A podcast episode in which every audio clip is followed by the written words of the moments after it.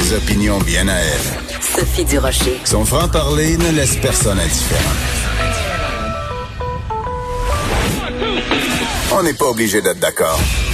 Bonjour tout le monde, c'est Sophie Durocher. On est mercredi le 13 mai 2020 et si vous écoutez euh, régulièrement ou même de temps en temps cette émission, vous savez que depuis des jours, depuis des semaines, je suis une fervente pro-masque. Je fais plein d'entrevues avec des spécialistes qui disent à quel point le masque c'est efficace, à quel point c'est important. Alors c'est sûr qu'hier, quand j'ai vu arriver à la conférence de presse euh, quotidienne et le premier ministre et la ministre de la Santé et le directeur de la Santé publique avec des masques, je me suis dit, yeah, c'est aujourd'hui que ça va être rendu obligatoire. Ben non.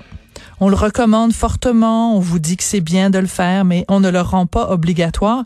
Je pense que c'est pour ça qu'aujourd'hui, je suis tout à fait du bord de, du Parti québécois qui réclame, au moins pour Montréal en tout cas, que le masque soit obligatoire. Quand on est la ville la plus contaminée dans la province, la plus contaminée, je pense que c'est vraiment la base. Et si vous vous demandez euh, où, quand, comment vous procurer des masques, ben c'est rempli de tutoriels sur euh, les médias sociaux pour en fabriquer. Même.